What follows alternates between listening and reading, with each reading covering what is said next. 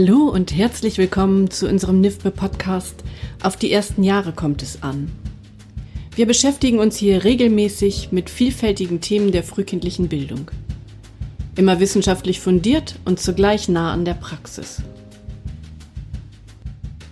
Die Ausruhzeit als Bereicherung für alle.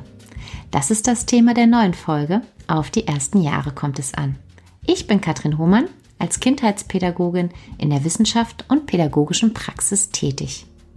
Die Ruhe bzw. Schlafenszeit in der Krippe und Kita sind ganz besondere Momente am Tag und sie regeln das Wohlbefinden des Kindes. Es ist ein Moment, in dem es in Vertrauen und Geborgenheit zur Ruhe kommt und Erlebtes verarbeitet. Und in dieser Zeit sind sie auf den Schutz ihrer Bezugsperson angewiesen. Damit diese Zeit für alle, sowohl für die Kinder wie auch für die pädagogischen Fachkräfte, ein Moment der Achtsamkeit ist, gilt es bestimmte Stolpersteine in den Blick zu nehmen. Dabei stellen sich die Fragen, brauchen tatsächlich alle Kinder Mittagsschlaf? Wird durch diesen festen Mittagsschlaf nicht öfter auch die Pause der Fachkräfte gerechtfertigt? Darf das noch sein? Ja, und wie kann die Schlaf- bzw. Ruhesituation ein Gewinn für alle sein? Worauf ist dabei zu achten? Und hat ein Kind ein Recht auf freie Meinungsäußerung? Und dann ist da noch das Thema der Eltern. Ich höre Sätze wie, ja, aber mein Kind geht abends zu spät ins Bett. Ich möchte, dass es keinen Mittagsschlaf mehr in der Kita macht. Wie können wir mit den Bedürfnissen der Familie, der Fachkräfte und des Kindes umgehen und diese vereinen? Um über diese Dinge zu sprechen, haben wir Anja Kanzler zu einem Gespräch eingeladen. Herzlich willkommen. Dürfte ich Sie bitten, sich in Kürze vorzustellen? Ja, also äh, ich bin Anja Kanzler, bin Weiterbildnerin, Coach und Supervisorin äh, für pädagogische Fachkräfte in Kita und Kindertagespflege. Ähm, ja, ich bin jetzt seit 20 Jahren ähm, freiberuflich äh, in diesem Bereich unterwegs äh, schreibe als Fachautorin über verschiedenste Themen, unter anderem halt um ja über unser Thema, was wir heute besprechen werden. Da ist ein kleines Büchlein auch entstanden zum Thema ja, äh, Schlafgewohnheiten von Kita-Kindern. Und ja, das ist, äh, ich habe vorher selber zehn Jahre in der Praxis gearbeitet, äh, mit verschiedenen, also mit Kindern im Alter von vier Monaten bis äh, zwölf Jahren. Also kann da auch äh, auf eine große Praxiserfahrung zurückgreifen in dem Zusammenhang. Also da sind mir viele Schlafgewohnheiten von Kindern auch begegnet. Und gleichzeitig bringe ich natürlich auch ein bisschen die Sichtweise der Mutter mit, wobei meine Tochter mittlerweile 20 Jahre alt ist. Also, und da, da das Schlafen schon hm, anders geregelt ist. Dann sagen wir mal so, ich bin dafür nicht mehr zuständig. Was aber immer wieder spannend ist, was mir auffällt, dass gerade das Thema Schlaf in der Kita so ein Riesenthema ist. Und das bleibt es. Also wenn man sich allein Klickzahlen anguckt, Kommentare, Kommentarfunktion bei Facebook, in den Gruppen, man sieht immer, Schlafen ist so ein Dauerbrenner und häufig trennen sich da ja Spreu von Weizen. Also man sieht da häufig so zwei Linien, zwei Fronten, die wahrscheinlich gar nicht sein müssen, wenn wir uns dem Thema, wie wir es heute machen wollen, nochmal auf einer anderen Sicht annähern. Jetzt zuerst meine Eingangsfrage wäre, ja, brauchen alle Kinder einen Mittagsschlaf? Die Frage rührt daher, weil viele Einrichtungen wirklich so fest, feste, feste, feste Zeiten, ich kann es nicht mehr sagen als fest, äh, haben und der Tagesablauf wirklich ganz klar geregelt ist durch diese Struktur und diese 12 bis 14 Uhr Schlafenszeit und häufig sogar noch im Vorschulbereich. Genau, also das begegnet mir in meinen Seminaren natürlich auch immer wieder und ja, ich denke mal, zunächst einmal sollte das kindliche Schlafbedürfnis der, der Ausgangsgrund sein für Mittagsschlaf. Und ähm, ja, dieses Schlafbedürfnis ist von Kind zu Kind sehr, sehr individuell und äh, sehr, sehr unterschiedlich. Und ähm, deswegen würde ich Ihre Frage erstmal ganz klar mit Nein beantworten. Also nicht jedes Kind braucht grundsätzlich einen Mittagsschlaf. Und das hängt schlicht und ergreifend von ganz, ganz verschiedenen Faktoren ab. Wir haben also einmal das Alter des Kindes, was sicherlich äh, eine Rolle spielt. Also ich, ich sag mal so, ähm, umso jünger das Kind wird ähm, mehr oder weniger auch Tagesschlaf, nenne ich es jetzt mal. Ich nenne es mal nicht Mittagsschlaf, sondern ich nenne es äh, äh, unterscheide zwischen Tag- und Nachtschlaf an der Stelle. Also umso jünger das Kind, wird mehr Tagesschlaf äh, ergänzend zum Nachtschlaf nötig sein, als wenn das Kind immer älter wird. Dann äh, unterscheiden wir ja auch noch Schlaftypen. Also auch das spielt nochmal eine Rolle von der Verteilung von Tag- und Nachtschlaf letztendlich. Also es ist ein großer Unterschied, ob ich so eine kleine Eule oder so eine kleine Lerche vor mir habe, sprich jemand, der eher später ins Bett geht und dann also entsprechend auch äh, morgens vielleicht noch etwas länger Schlaf braucht oder halt äh, die Lerche, die auch äh, früher ins Bett abends geht, also und dann vielleicht auch morgens wieder früher aufsteht. Dann äh, unterscheiden wir auch Lang- und Kurzschläfer. Also das heißt, äh, es gibt auch so einen Gesamtschlafbedarf, äh, der sich über Tag- und Nachtschlaf zusammensetzt. Und der ist auch sehr individuell. Und ähm, das Spannende ist, dass vieles davon erstmal grundsätzlich genetisch vorprogrammiert ist. Also das ist etwas, was wir erstmal auch mitbringen an der Stelle. Also ja, und dann ähm, ist sicherlich äh, so die, äh, abhängig, äh, ist ein Mittagsschlaf nötig oder nicht nötig, äh, wie die Rahmenbedingungen sind. Also das heißt, wie viel von meinem Gesamtschlafbedarf, den ich habe, kann ich in den Nacht, also äh, hole hol ich in den Nachtschlaf ein und ähm, oder muss ich vielleicht auch den Schlaf eher abbrechen und braucht dann vielleicht nochmal eine ergänzende Zeit über den Tag. Also, also man merkt, dass also dieses ja, Mittagsschlaf, ja oder nein, muss das sein, muss, ist das für jedes Kind notwendig? Also es ist ein sehr komplexes Thema. Ähm, und ähm, deswegen, vielleicht auch gerade deswegen in der Praxis nicht immer so einfach umzusetzen. Und wie finde ich das als Eltern, als Bezugsperson zu Hause oder als Fachkraft raus, was ich für einen Typ vor mir habe? Beobachten und am besten viel dazu erstmal notieren, also zu gucken, wo sind die Regelmäßigkeiten. Also darüber finde ich das in erster Linie heraus. Also und ähm, das Beobachten und Notieren geht beispielsweise auch anhand von Schlafprotokollen, die dann geführt werden, so dass da nochmal genau hingeschaut werden kann. Also könnte ich als ähm, Elternteil zu Hause und in der Kita so gemeinsam ein Schlafprotokoll führen. So könnte ich mir das vorstellen, um dann zu schauen, ähm, wie das Kind, wie viele Stunden das Kind an Schlaf bestenfalls benötigt, um ausgeruht zu sein. Genau, so. Und äh, das wird so äh, mehr oder weniger über 14 Tage hinweg geführt. Ähm, um dann halt auch zu schauen, weil es zum Teil unter der Woche anders ist als am Wochenende, weil die Rahmenbedingungen ja auch nochmal ganz andere sind und äh, letztendlich wird so eine Art Mittelwert gezogen dann nachher, um zu schauen, wie ist dann der Gesamtschlafbedarf und wo pendelt sich das so im Großen und Ganzen in der Regelmäßigkeit ein. Mhm. So, und das sind nun aber Erkenntnisse zum Thema Schlaf, die ja nicht neu sind. Die gibt es ja schon seit äh, einiger Zeit. Und dennoch gibt es diese festen Schlafenszeiten. Und ich höre Fachkräfte sagen, ja, aber wir brauchen ja auch die Zeit. Oder nein, das Kind braucht auch die Zeit. Und es schadet nicht, wenn ein Kind von beispielsweise, sagen wir mal, 12 bis 14 Uhr in einem abgedunkelten Raum liegt und ja in Ruhe liegt, ohne sich mit etwas anderem zu beschäftigen, dass die anderen Kinder auch nicht gestört werden. Mhm. Ja, ich, ich glaube, dass wir da wirklich aufpassen müssen und so ein bisschen diese, diese Ebenen unterscheiden müssen. Also es wird oftmals, das erlebe ich auch in der Praxis, das Bedürfnis der Kinder instrumentalisiert für ähm, ja, Rahmenbedingungen, die ein Stück weit gegeben sind. Und das ist sicherlich auch ein Dilemma. Ähm, natürlich ist ähm, Dienstplangestaltung äh, nicht immer ganz einfach. Wir wissen darum, dass der Personalsschlüssel immer wieder auch ähm, zu wünschen übrig lässt an der Stelle. Also Auf der anderen Seite erlebe ich tatsächlich in der Praxis Einrichtungen, die das mit dem gleichen Stellenschlüssel ähm, trotzdem sehr gut auch umsetzen.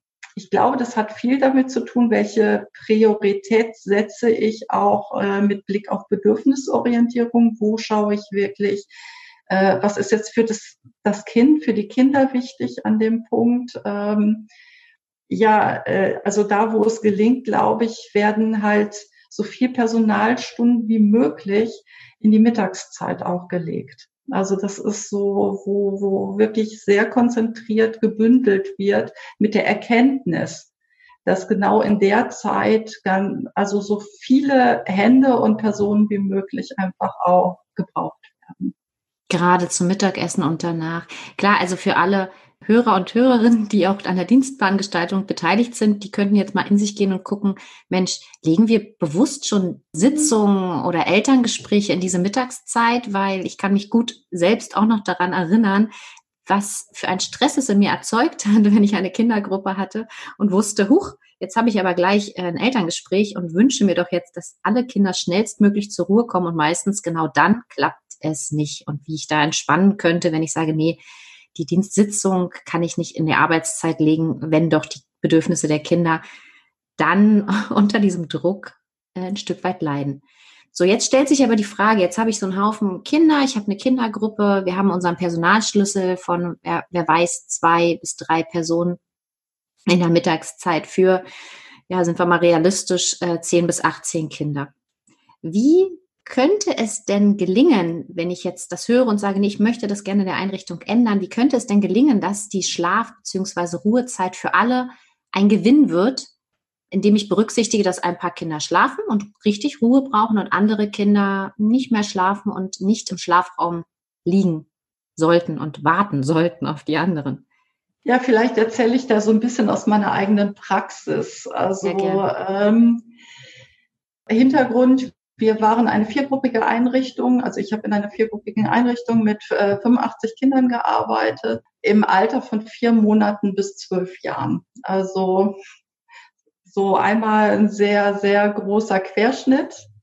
Äh, wir hatten da äh, äh halt ja zwei Kindergartengruppe, eine sogenannte große Altersgemischte und eine kleine Altersgemischte Gruppe. Also so einmal ähm, von jedem etwas. Und äh, wir haben selber auch viel Wert auf eine äh, ruhige Mittagszeit gelegt. Also zu sagen, ähm, ein, ein Schwerpunkt so nach dem Mittagessen bis 14 Uhr, eine gewisse Ruhe im Haus für alle, äh, damit auch mal so nach diesem äh, Tag ein, ein Stück weit, also nach dem Vormittag, der ja auch sehr, sehr stressig und anstrengend für alle Beteiligten ist, auch so eine Gelegenheit, ein Stück weit runterkommen zu können. Und äh, ja, und in, wir hatten so diese, diese Grundsatz, jedes kann, Kind kann schlafen, aber es muss nicht jedes Kind schlafen. Also sie durften sich das tatsächlich selber wählen und wir hatten mehr oder weniger drei Möglichkeiten. Also entweder die Kinder, die schlafen wollten, für die gab es halt dann ähm, zwei Schlafräume, die halt entsprechend Platz boten, Möglichkeiten boten. Ähm, es gab zusätzlich einen Snuselraum, der äh, so für ich kann mich zurückziehen, ich kann zur Ruhe kommen. Wenn ich dort einschlafe, ist das auch in Ordnung. Wenn nicht, dann kann ich da mich einfach ein bisschen entspannen. In den Gruppen selber äh, wo konnten die Kinder sich äh, ruhig beschäftigen. Äh, die Flure waren der, die einzigen Bereiche, die dann in der Zeit tabu waren, die tatsächlich ähm, damit dann auch wirklich ähm, im Haus so diese, dieses Wir kommen ein bisschen zur Ruhe möglich waren. Und die Kinder, die das aber brauchten, äh, eben sich auch zu bewegen, weil nicht jedes Kind entspannt in Ruhe, ähm, für die gab es die Möglichkeit, nach draußen zu gehen und sich dort dann also wirklich draußen zu bewegen. Das heißt, wir haben personalmäßig gruppenübergreifend gearbeitet und haben halt geschaut, ähm, wer kann was wie auch abdecken und es ähm, hat uns sehr in, in der Arbeit auch entlastet an dieser Stelle. Unsere Hauptpersonalstunden lagen im Mittagsbereich tatsächlich. Wir haben geschaut, dass wir ähm, Pausenzeiten ähm, in guter Absprache, teilweise im Vormittag, teilweise im Nachmittag, je nachdem, wie die äh, Dienste halt auch lagen, da nochmal sehr gut überprüft.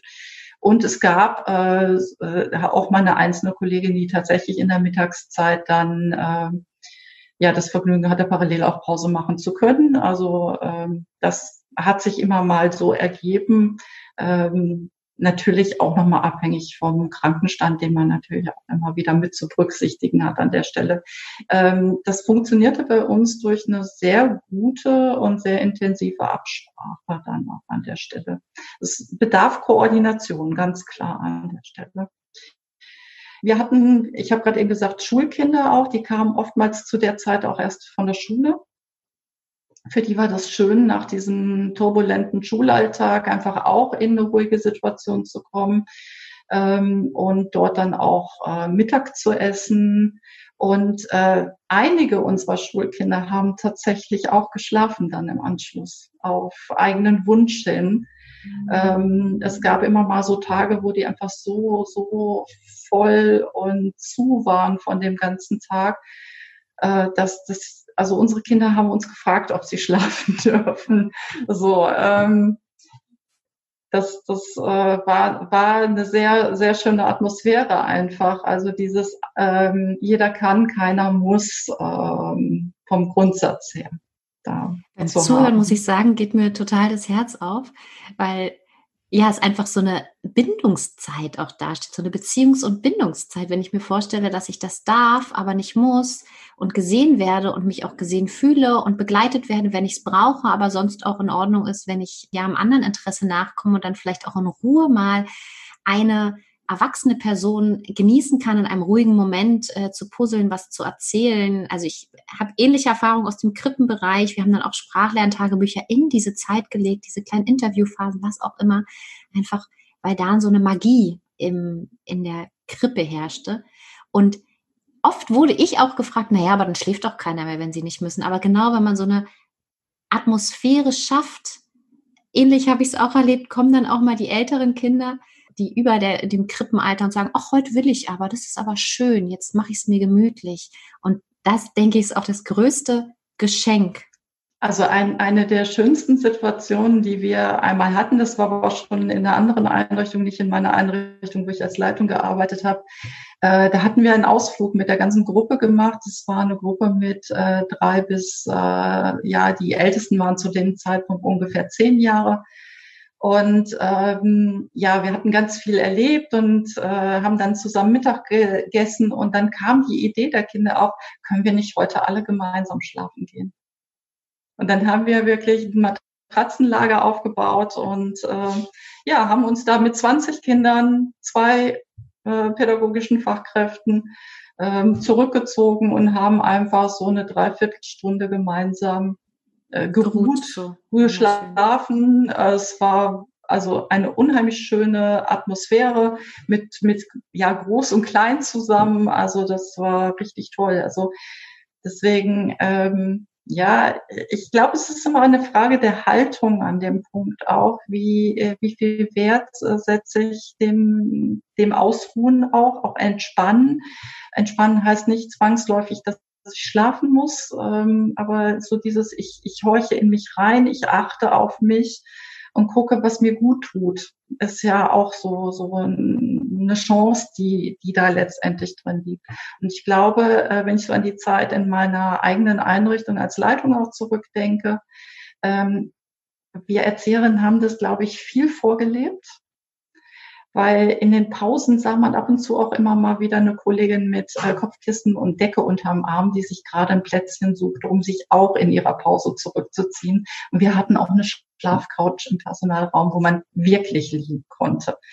Also Schön, ja, so. ich habe wirklich Ähnliches erlebt, dass wir auch dann uns zurückgezogen haben und es genossen haben, auch einfach da zu liegen, ein bisschen leise Musik zu hören, Hörspiel mit den Kindern zu hören oder auch manche Kolleginnen wirklich und Kollegen in der Pause gar nicht rausgegangen sind, sondern gesagt haben, nee, hier ist es so schön, ich verbringe meine Pause hier. Nee, und ich immer wieder, du kannst jetzt rausgehen, du hast Pause, ich bin da.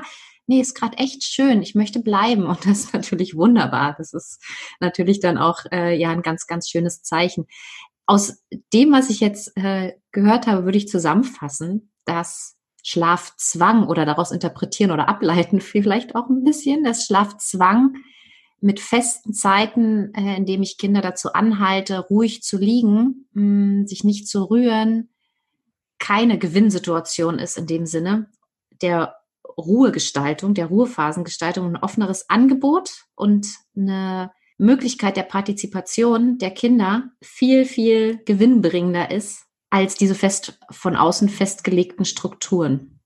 Auf jeden Fall. Und Beziehungsweise also, Strukturen hat das ja auch, Entschuldigung, Struktur hat natürlich das äh, ganz, ganz klar, es hat eine ganz klare Struktur und die Kinder wissen ganz genau, welche Optionen sie haben und was sie dürfen und was sie in dieser Zeit jetzt auch nicht dürfen, wie zum Beispiel wild durch den Flur zu rennen und zu schreien. Ja, und unsere Kinder haben das also wirklich sehr, sehr äh, ak akzeptiert, genossen.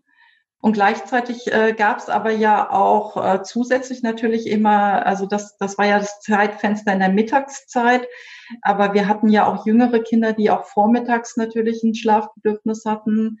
Das äh, war auch jederzeit möglich, dass äh, durch die äh, vorhandenen Schlafräume die Kinder dann auch halt dort geschlafen haben, wenn sie es wirklich brauchten. Ich hatte auch ein jüngeres Kind, das tatsächlich morgens erst äh, um Viertel vor sechs äh, noch schlafend gebracht wurde.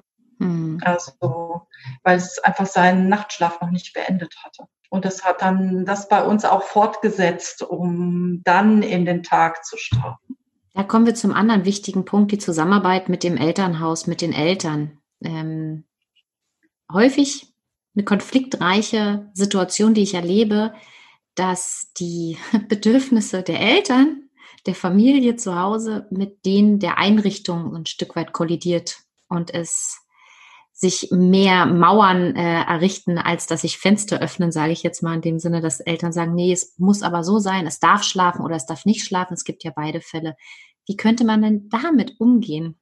Ja, das, das ist, glaube ich, auch sehr komplex erstmal. Also ähm, wie kann man damit umgehen? Ich glaube, es ist erstmal ganz, ganz wichtig zu fragen. Also häufig steckt ja dahinter, ähm, ja, mein Kind soll vielleicht mittags nicht mehr schlafen, weil dann geht's abends so spät ins Bett. Also das, das ist ja häufig so eine Ausgangssituation, die in der Praxis ganz, ganz häufig auf Erzieherinnen zukommt. Und dann halt auch erstmal zu gucken, hm, wie lang tritt das Phänomen denn eigentlich erst auf? Also ist das etwas, was äh, schon die ganze Zeit da ist, dass das Kind also immer auch später ins Bett geht mit dem Mittagsschlaf? Hat sich das in den letzten Wochen verändert, äh, warum es für die Eltern auch in dem Moment ähm, zu einem Problem wird. Und äh, da finde ich immer wichtig, also als pädagogische Fachkraft auch erstmal so nachzufragen. Ähm, hat das Kind vielleicht gerade einen Entwicklungsschub?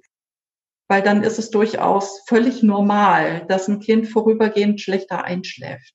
Weil durch diese Umbauprozesse im Gehirn einfach so viel in Bewegung ist, äh, dass es auch viel schwieriger ist, zur Ruhe zu kommen. Oder ist das Kind so zwischen drei und vier Jahren und steckt gerade in der magischen Phase?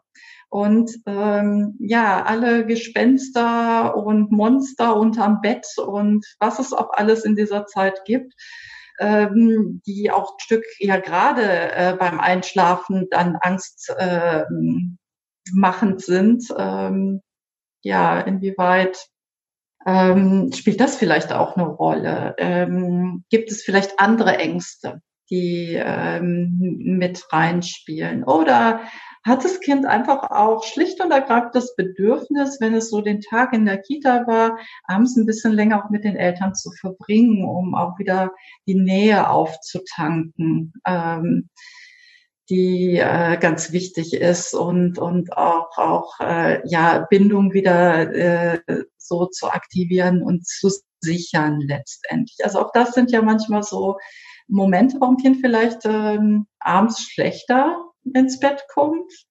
Und das hat mit dem Mittagsschlaf erstmal überhaupt gar nichts zu tun. Also das, das hat dann überhaupt gar keine ähm, direkte Verbindung So, und ich glaube, da ist es also so wirklich auch nochmal sehr gut, gut hinzuschauen, was ist da eigentlich der Auslöser, was sind die Gründe, äh, bevor ich überhaupt anfange, jetzt äh, das mit Verkürzung von irgendwelchen Mittagsschlaf zu beheben. So, und dann äh, der nächste Schritt wäre dann für mich, wir haben eben das Schlafprotokoll schon angesprochen, auch da nochmal zu gucken, ähm, wie ist überhaupt der Schlafbedarf des Kindes? Und äh, wie ist der durchschnittliche Schlafbedarf des Kindes? Und wird der tatsächlich über den nächtlichen Schlaf abgedeckt oder nicht? Also ist das unter der Woche, wenn das Kind in einen äh, in eine Kita geht, ähm, wirklich möglich? Oder würde es am Wochenende nicht eigentlich sogar eine Stunde oder zwei Stunden länger schlafen? Aber irgendwie muss es dann vorher geweckt werden und dann braucht es doch mittags den Schlaf und dann verschiebt sich das aber abends wieder und manchmal kommt da vieles erstmal durcheinander, was äh, vielleicht am Wochenende oder im Urlaub ganz anders ist weil das Kind dann wirklich bedürfnisorientiert schlafen darf. Total ich glaube auch. Also, definitiv im Austausch mit den Eltern wieder gemeinsam mhm. zu schauen, was, was ist, mhm. was liegt gerade an, wo steckt das Kind? Ja, genau. Also ganz viel im Dialog sein. Das ist, glaube ich, das ganz, ganz Wichtige, damit eben nicht dieses Gegeneinander auftaucht. Also, weil, also ich, ich erlebe dann ganz oft, ähm, auch von pädagogischen Fachkräften, die sagen, na ja, die, die kriegen dann ihre Kinder abends nicht ins Bett und so weiter. Ja, klar, auch nochmal auf Rituale vielleicht zu schauen. Äh, auch die sind ja wichtig, um abends in den Schlaf zu kommen. Also auch da gibt es sicherlich Anregungen. Ähm, und dann immer wieder auch zu sagen, nein, ich wecke das Kind auf keinen Fall. Ne? So, ähm, ja, aber von den Eltern wird es am nächsten Morgen verlangt, dass ja, das Kind das geweckt, äh, wird. Genau. Mhm. Und das finde ich, finde ich sehr schwierig, weil ich äh, immer wieder sage, das passt doch irgendwie nicht zusammen. Wie wir sagen, ähm, wir sehen, das Kind braucht den Schlaf, deswegen muss es auch so lange schlafen. Ähm, deswegen wecken wir auf keinen Fall, aber dadurch verschiebt sich vielleicht alles Mögliche, auch im, im Rhythmus des Kindes, auch im Biorhythmus des Kindes. Und gleichzeitig verlangen wir aber, dass Eltern morgens wecken, damit das Kind auch zeitig ähm, Pünktlich. pünktlich Auf die, genau, genau, ohne Störung des Morgenkreises. ja, na klar, oft ist es ja auch. Dann sind wir schon im Stress, weil der Morgenkreis soll pünktlich beginnen. Das ist auch alles verständlich. Aber klar, müde Kinder morgens in den Tag zu begleiten, ist auch äußerst kompliziert. Und ich, soweit ich informiert bin, ist es auch möglich, bestimmte Weckfenster abzuwarten. Ne? Dass es nicht immer das Gleiche ist. Ich wecke, wecken und wecken ähm, kann auch differenziert betrachtet werden, weil es gibt wohl auch so Zwischenzeit, man kann es mal probieren und wenn das Kind dann aber gerade noch in der Tiefschlaf- oder tiefer schlafenden Phase ist und wenn man es dann fünf Minuten, zehn Minuten später nochmal probiert und man diese Leichtschlafphase erwischt, sage ich jetzt mal, dann ist es auch gar nicht so schädlich, in Anführungsstrichen, ein Kind auch mal aus dem Schlaf zu begleiten. Richtig, also das heißt, also genau, also als, als pädagogische Fachkraft ist es sehr hilfreich, sich nochmal mit diesen Schlafzyklen zu beschäftigen. Äh, Sie haben das gerade wunderbar angesprochen mit dieser Tiefschlafphase und der aktiven Schlafphase oder auch Leichtschlafphase genannt. Und ähm, ich finde aber, dass man das wunderbar von außen sehen kann. Also weil in der Tiefschlafphase liegen die Kinder tatsächlich äh, ganz still und ruhig und atmen sehr gleichmäßig. Und in der aktiven Schlafphase, deswegen nennt sie sich ja auch aktiv, äh, dann bewegen die sich, dann flattern die Augenlider schon. Und daran merkt man ganz viel. Jetzt ist ein Zeitpunkt, wo ich das Kind auch versuchen kann zu wecken. Weil wir, wir schlafen ja alle in diesen Zyklen. Also deswegen werden wir als Erwachsene auch dann zwischendurch nachts mal wach. Das, das kennen wir ja auch alle, weil wir genau in diesem Wechsel schlafen, mal ganz tief und dann wieder in der Leicht Leichtschlafphase. Und da sind Kinder tatsächlich auch leichter wegbar. Ähm, was noch ein zweites wichtiges äh, Beobachtungselement ist, äh, wenn ich das Kind circa nach 45, 50 Minuten ist das übrigens so vom Zyklus äh, her, vom Einschlafen her, ähm, dass wenn ich es geweckt habe, ob es dann so circa nach 15 Minuten, 20 Minuten auch wirklich richtig fit dabei ist. Also wir brauchen ja manchmal auch da noch so eine Übergangsphase, um richtig wach zu werden. Da ist ja auch jeder ein bisschen anders. Andere, einige, da macht man so einen Knopfdruck und die sind sofort da. Ich brauche persönlich immer ein bisschen länger. Also und ähm, so ist es ja auch bei den Kindern. Das eine Kind, das steht sofort auf, wenn es die Augen auf hat und andere, die liegen dann auch gerne noch, gucken so ein bisschen vor sich hin, äh, werden langsam wach. Aber man sagt so ungefähr nach äh, einer Viertelstunde, 20 Minuten, dann äh, ist eigentlich so der Zeitpunkt, dass sie äh, sich dann auch dem Spielgeschehen wieder zuwenden sollten und dann auch den Rest des Tages aktiv sein sollten. Und das ist ein Zeitpunkt, das ist ein guter Wegzeitpunkt. Also ein gutes, guter Hinweis darauf. Also, dass wenn sie dann den Rest des Tages auch gut schaffen, dass es dann auch mit diesen 45, 50 Minuten wirklich völlig ausreichend war. Das ist nochmal ein ganz spannender ähm, Zusatz, gerade für diese Übergangszeit äh, von einem Mittagsschlaf auf keinen Mittagsschlaf, der ja auch in der Kita-Zeit einfach äh, häufig eintritt. Und ein großer Unterschied ist, ob ich ein Kind eben zwei, drei Stunden schlafen lasse oder in dem Übergang mit den Eltern zusammen schaue, okay, wir machen jetzt mal, wir schauen mal, wie kommt es denn mit weniger aus? Wie ist es denn dann bei euch abends so ein gemeinsames, ne? Also so, da kommen wir wieder auf den Titel unseres heutigen ähm, Talks, so die Ausruhzeit als Bereicherung für alle, wirklich da zu schauen, wie geht es allen Beteiligten gut. Und ich finde auch, um jetzt auch nochmal so die Fachkräfte äh, zu stärken, dass es auch mal sein kann, dass ich mit Eltern thematisiere, heute ging's nicht, heute hatten wir eine Person weniger, wir mussten den Snooze-Raum schließen, das Kind kam mit mir, weil ich hatte heute vielleicht die, die Zeit im, im Schlafraum, das Kind wollte unbedingt mit mir sein und es ist eingeschlafen, es hat sich wohl gefühlt, ähm, aber wir haben das so und so gelöst, also auch das kann ja kommuniziert werden. Und Eltern auf jeden Fall bei der Übergabe, beim, beim Gehen mitgegeben werden, ach übrigens, heute hat dein Kind so und so lange geschlafen, weil dann weiß ich als Mutter, Vater auch gleich, okay, wir planen einen anderen Abend. Ich muss dann nicht abends zur gleichen Uhrzeit wie sonst am Bett sitzen und schlechte Laune kriegen, weil es einfach gar nicht zur Ruhe kommt, weil auch das kennen wir, glaube ich, alle, dass das dann so ein Dilemma ist und sich dann schnell so ja, Fronten bilden und man dann vielleicht seine Wut auf die Kita schiebt, was gar nicht sein muss, wenn wir im kommunikativen Austausch stehen. Genau, und ich glaube, das ist immer wieder das A und O, also wirklich äh, miteinander im Dialog zu bleiben und auch zu signalisieren, ähm, ja, wir gucken halt, dass es äh, ihnen damit gut geht.